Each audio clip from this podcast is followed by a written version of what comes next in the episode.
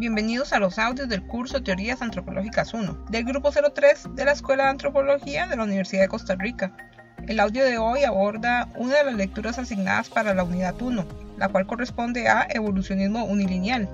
La lectura que analizaremos será el trabajo de Stephanie Ganger del 2006 titulado La mirada imperialista, los alemanes y la arqueología peruana, Quiero recordarles que el formato de audio tiene como propósito permitirles mantenerse al día con los contenidos de la clase, sin necesidad de estar conectado a una computadora. Además pueden descargar los audios a su celular o tablet y así consultar la materia en el momento que gusten, todo de una manera rápida, amigable y eficiente. También los audios están disponibles en diferentes plataformas. Pueden seguirnos en Anchor, Spotify, Breaker, Google Podcast, Pocket Cast y Radio Public. Sin más preámbulos, e iniciemos. Bueno, Ganger inicia señalando que la formalización de la arqueología peruana es resultado de la colaboración transnacional de peruanos, franceses, británicos, alemanes, etc. Si comparamos esto con la profesionalización de la arqueología costarricense, vemos un escenario similar.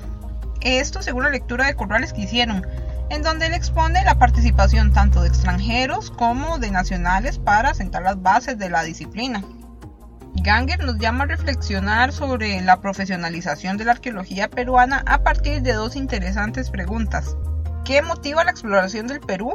Además, ¿influía este contexto político imperialista en la invención de América por parte de los viajeros europeos?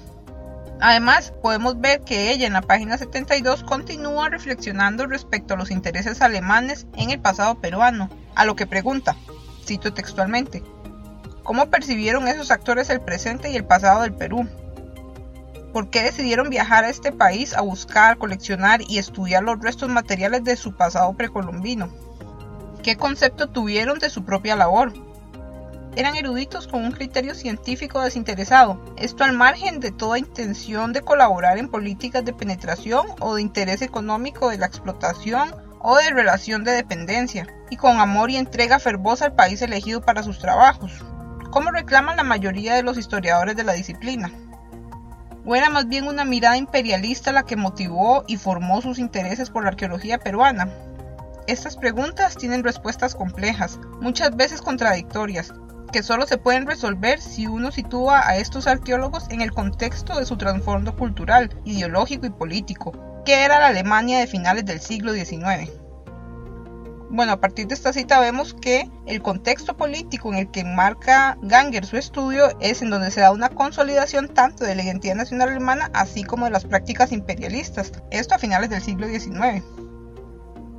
También Ganger señala que los arqueólogos alemanes fueron pioneros de la arqueología peruana, esto debido a los trabajos icónicos que realizaron en esta época del siglo XIX. Ellos mantenían estrechos vínculos con instituciones estatales alemanas. Bueno, aquí estamos hablando de figuras como Max Hull, que leeremos más adelante en el curso. También Ganger discute varios factores que pudieron generar el interés alemán en el pasado peruano.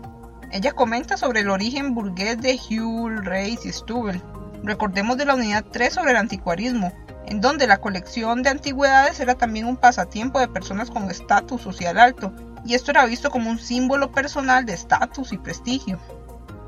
También Ganger comenta que el interés por el pasado peruano pudo deberse a un interés de los alemanes en civilizaciones exóticas y lejanas. Ella indica que la arquitectura inca cautivó a los intelectuales de la época. Además, en la lectura ella indica que la conservación de antigüedades era visto como una actitud propia de las civilizaciones cultas, de modo que esto impulsó el desarrollo de investigaciones sobre sociedades pasadas, así como mecanismos de preservación de los objetos antiguos.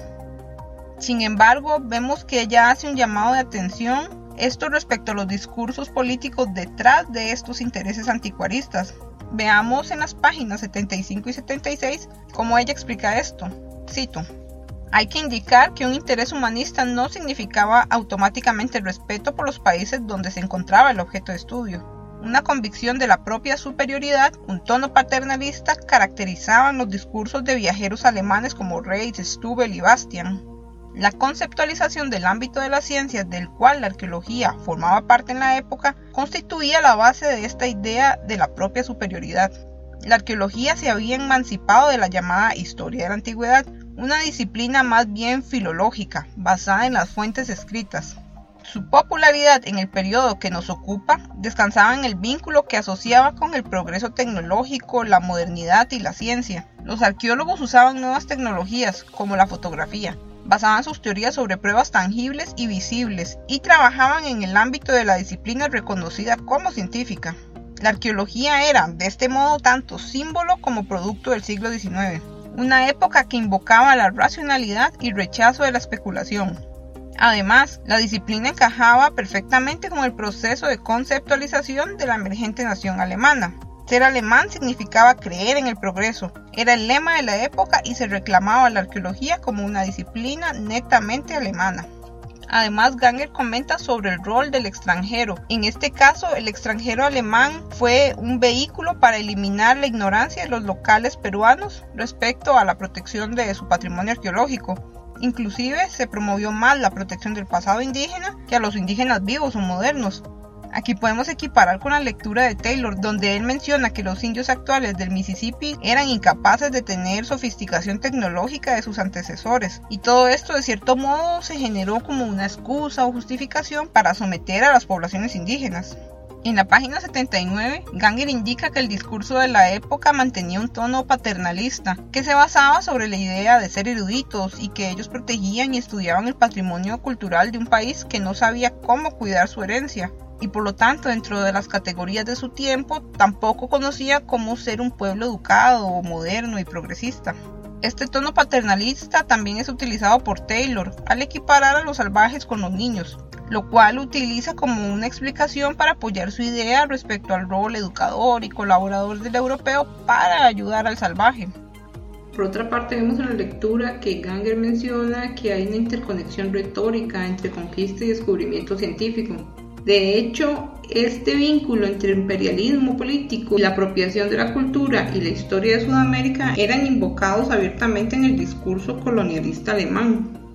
Inclusive la inmigración de alemanes a Sudamérica fue una manera de infiltrar a Sudamérica en el espíritu alemán. Pero Ganger comenta en la página 83 que aun cuando, por ejemplo, Max Hubel no indicó explícitamente que las aspiraciones imperialistas fueran el motivo detrás de su actividad arqueológica en Perú, sin embargo, su práctica científica y su discurso lo revelan como un representante de su nación. A todo esto, Ganger concluye que aunque la historia de la arqueología alemana no se debe reducir al surgimiento de un nacionalismo imperialista, tampoco se puede negar la creciente importancia de este en dicha época. De todo esto se deriva la complejidad del pensamiento de estos científicos, su educación humanista, su amor por el saber y su fascinación por el pasado precolombino constituyen una parte de la verdad, tanto como su paternalismo, su nacionalismo y su actitud arrogante con los peruanos de la época. Esta cita la pueden encontrar en la página 85. Lo importante del trabajo de Ganger, y como ella explica, no es satanizar o desacreditar el trabajo de los pioneros de la arqueología, sino entender el porqué y cómo de sus discursos, es decir, descifrar a través de un análisis histórico los factores que influyeron en las posturas teóricas de estos arqueólogos del siglo XIX. Esto con el propósito de entender los efectos positivos y negativos del desarrollo teórico en la comunidad científica arqueológica, así como la influencia en aspectos sociopolíticos de la época. Finalmente, es interesante evaluar el trabajo de Ganger a modo comparativo con el devenir de la historia de la arqueología costarricense, donde podemos encontrar algunas similitudes y diferencias. Con esto finalizo el análisis de la lectura. Les recuerdo que también pueden consultar los videos y presentaciones que subimos a Mediación Virtual y Google Classroom. También pueden consultar la carpeta compartida en Google Drive, en donde tienen a su disposición un folder con materiales adicionales. Les recuerdo que pueden utilizar las horas consulta mediante el correo electrónico institucional o cualquier otro medio para enviarnos sus dudas e inquietudes respecto a los contenidos del curso.